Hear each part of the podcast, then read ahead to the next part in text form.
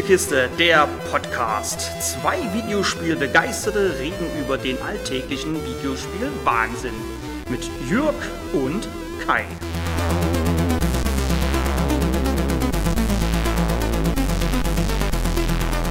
Was macht mehr Spaß als Videospiele spielen? Videospiele zusammenspielen. Und was macht noch mehr Spaß als nur zusammen zu spielen? Zusammen auf der Couch spielen. Dem Gegenüber nicht nur ein Ey entgegenrufen, sondern ihm oder ihr auch noch mit dem Ellenbogen in die Seite knuffen. Drum gibt's bei mir jetzt meine Top 10 der meiner Meinung nach besten Couch-Koop-Spiele.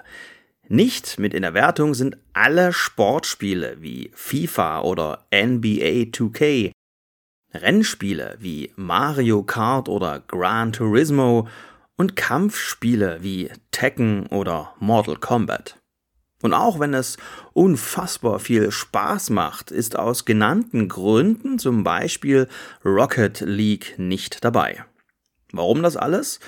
Nun, diese Spiele sind arg vom Skill eures Gegenübers abhängig. Seid ihr deutlich besser, hat euer Mitspieler bzw. eure Mitspielerin irgendwann keinen Bock mehr und auch ihr verliert sicherlich auch irgendwann die Lust.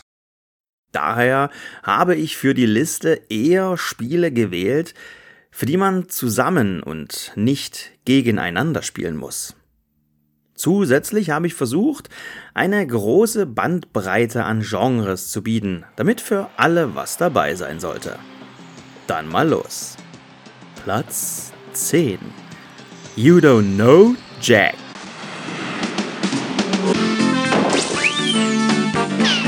Und hier ist sie wieder, die Quizshow, bei der Hochkultur und Popkultur aufeinanderprallen. Hallo liebe Freunde! Damit hättet ihr nicht gerechnet, oder? Doch was für ein großer Spaß die You Don't Know Jack Spiele früher mal waren, lässt sich heute in Zeiten, in denen die Spiele nur noch auf Englisch erscheinen, nur schwer nachvollziehen. Das hindert mich jedoch nicht daran, an die schönen Zeiten zu denken und die Tatsache, dass ich durch eine You Don't Know Jack Frage einmal auch die eine Million Euro Frage bei Wer wird Millionär beantworten konnte. Leider kann man das alles heutzutage nur noch schwer zum Laufen bringen. Platz 9 Gears of War. Einmal fetzt. Nochmal auch. Irgendwann wird's stumpf und die Serie hat sich für mich leider ein wenig abgenutzt.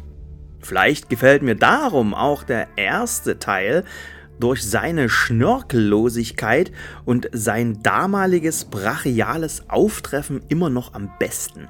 Und mit der Ultimate Edition ist er auch heute noch gut spielbar. Platz 8 Sehr speziell ist sie, die Earth Defense Force Reihe, aber nicht ohne Grund haben wir im Podcast ihr eine komplette Folge spendiert. Was die Serie so besonders macht, hört ihr am besten einfach in Folge 19 nach. Und auch diese Insekten so, also wir reden dann von, wer das noch nie gesehen hat, das, wir reden da von Ameisen, die sind so groß wie, wie ein T4 oder so, also ein Transporter. Ja, wirklich So, große, diese- große diese Ameisen, große Spinnen. Also sogar noch größer, würde ich Ja, noch sagen. ein Stück größer. Schon fast wie ein LKW. Ja, doch, größer als ein LKW sogar. ja, so ein 7,5 Tonner, würde ich sagen. Nee, noch länger. Noch länger? Ja, es gibt doch so diese Parkplätze, wo da die LKW Stimmt, stehen. ja. Da sind die ja noch größer. Okay, ah, große Insekten. Riesengroß. IDF. Der nächste Eintrag der Serie, Earth Defense Force 6, soll noch dieses Jahr für PlayStation 4 und 5 erscheinen. Platz 7 Wie schon in den anderen Listen wird es ab hier eng und die Platzierungen sind gerade im Mittelfeld stark tagesformabhängig. Zumal ich für die Liste bereits mehrere Spiele rausschmeißen musste, um auf 10 zu kommen. Ja, und was ist denn nun Platz 7? Rayman Legends. Kein Jump'n'Run motiviert meiner Meinung nach so sehr wie der letzte Teil dieser langlebigen und leider aktuell scheinbar toten Spieleserie. Vergesst Mario und Co., wenn ihr zusammen auf der Couch rumhüpfen wollt. Rayman ist für junge Spieler ein großer Spaß und für die Älteren wegen des späteren stark ansteigenden Schwierigkeitsgrades irgendwann eine große Herausforderung. Den Titel bekommt ihr für jede erdenkliche aktuelle Plattform.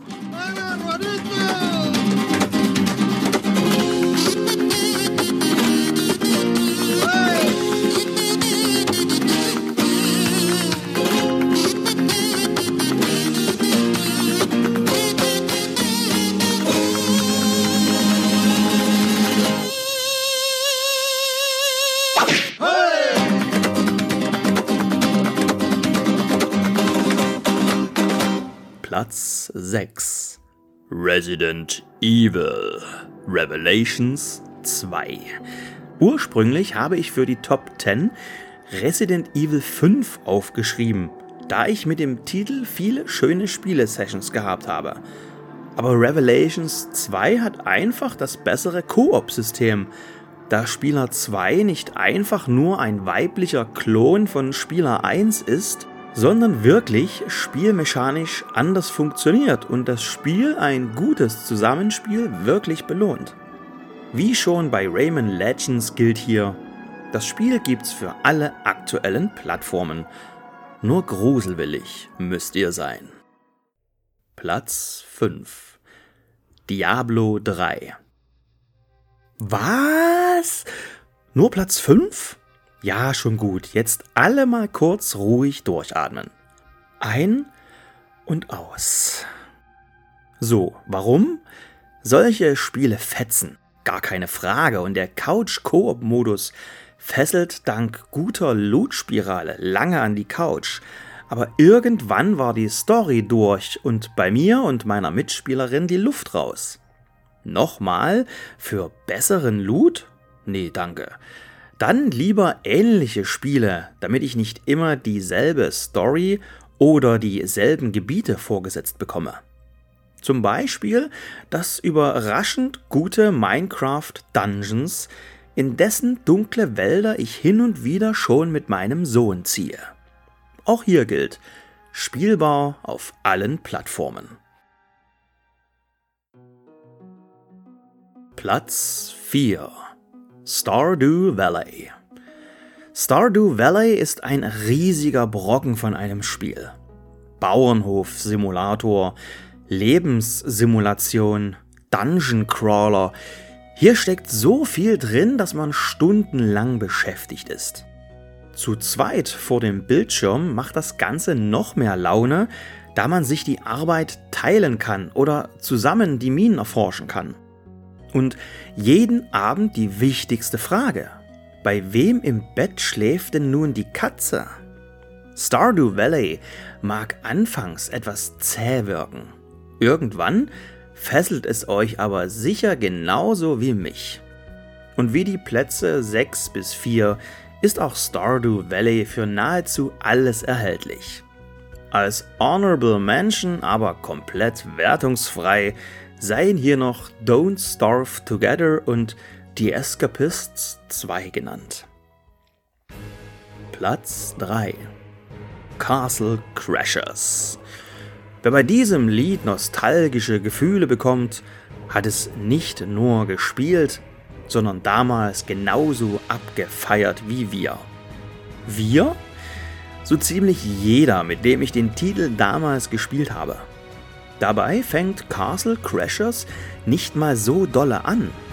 Als einer von vier Rittern sollen wir die Königstöchter befreien und kloppen uns durch eine 2D-Comicwelt, die mit viel Humor zu überzeugen weiß.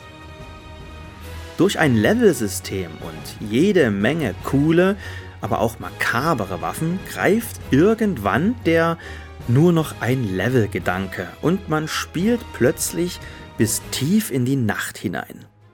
Die Entwickler konnten nie wieder an den Erfolg von Castle Crashers anknüpfen. Sicher ein Grund, warum es den Titel mittlerweile als Castle Crashers Remastered für alle aktuellen Plattformen gibt. Platz 2 So, jetzt muss hier, bevor wir fast zum logischen Sieger kommen, aber was Kontroverses rein. Und das ist das PC- und PlayStation-Spiel Fighting Force. Ja, PlayStation 1 wohlgemerkt. Und ja, so sieht das Spiel mittlerweile auch aus. Aber klar, der Titel hat fast 25 Jahre auf seinem Buckel. Ursprünglich sollte Fighting Force das offizielle Streets of Rage 4 werden. Damals musste alles 3D sein und wer wäre dafür besser geeignet als das damalige Tomb Raider Studio Core Design? Schließlich hatten die vorher schon ihren 2D-Helden Rick Dangerous in eine 3D-Heldin namens Lara Croft verwandelt. Das Spiel ließ sich zu zweit spielen und bot vier spielbare Charaktere und ganz fein zwei Männer und zwei Frauen. Klar, dass auch meine damalige Freundin gerne mit mir zusammen ein paar Leute verdroschen hat und auch heute noch zieht das Spiel jeden an den Bildschirm, der es damals schon gerne gespielt hat. Remake bitte. Platz 1 House of the Dead. nee, reingelegt, natürlich nicht. Obwohl dieser ganze Käse damals wirklich Spaß gemacht hat, sowohl zu Hause als auch in der Spielhalle. Platz 1 gehört natürlich It Takes Two. Es benötigt zwei. So einfach wie der Spieletitel ist auch der Gedanke dahinter, denn man hat hier ein Spiel geschaffen, was man wirklich nur zu zweit spielen kann und was dadurch auch einen besonders großen Spielspaß mit sich bringt. Klar, lässt sich beispielsweise ein Unravel 2 auch zusammenspielen oder der fantastische Koop-Modus von Portal 2 geht halt, wie es der Name schon sagt, auch nur zu zweit. Aber das sind im Kern trotzdem alles Einzelspielerspiele mit angeflanschtem Koop-Modus. It Takes Two wurde aber, wie schon dessen Vorgänger A Way Out, nur für zwei Spieler konzipiert. Darum und wegen der vielen schier endlosen Ideen im Spiel gibt's hier den verdienten ersten Platz. So, und jetzt seid ihr dran. Welche Spiele habe ich vergessen und was sind eure Lieblings-Couch-Koop-Spiele? Schreibt es in die Kommentare. Wenn euch das eben Gehörte gefallen hat, empfehlt diesen kleinen Podcast weiter und lasst auf Podcast-Portalen eurer Wahl eine Bewertung da oder kommentiert die Folge. Oder beides. Danke fürs Zuhören, macht's gut, tschö mit Ö.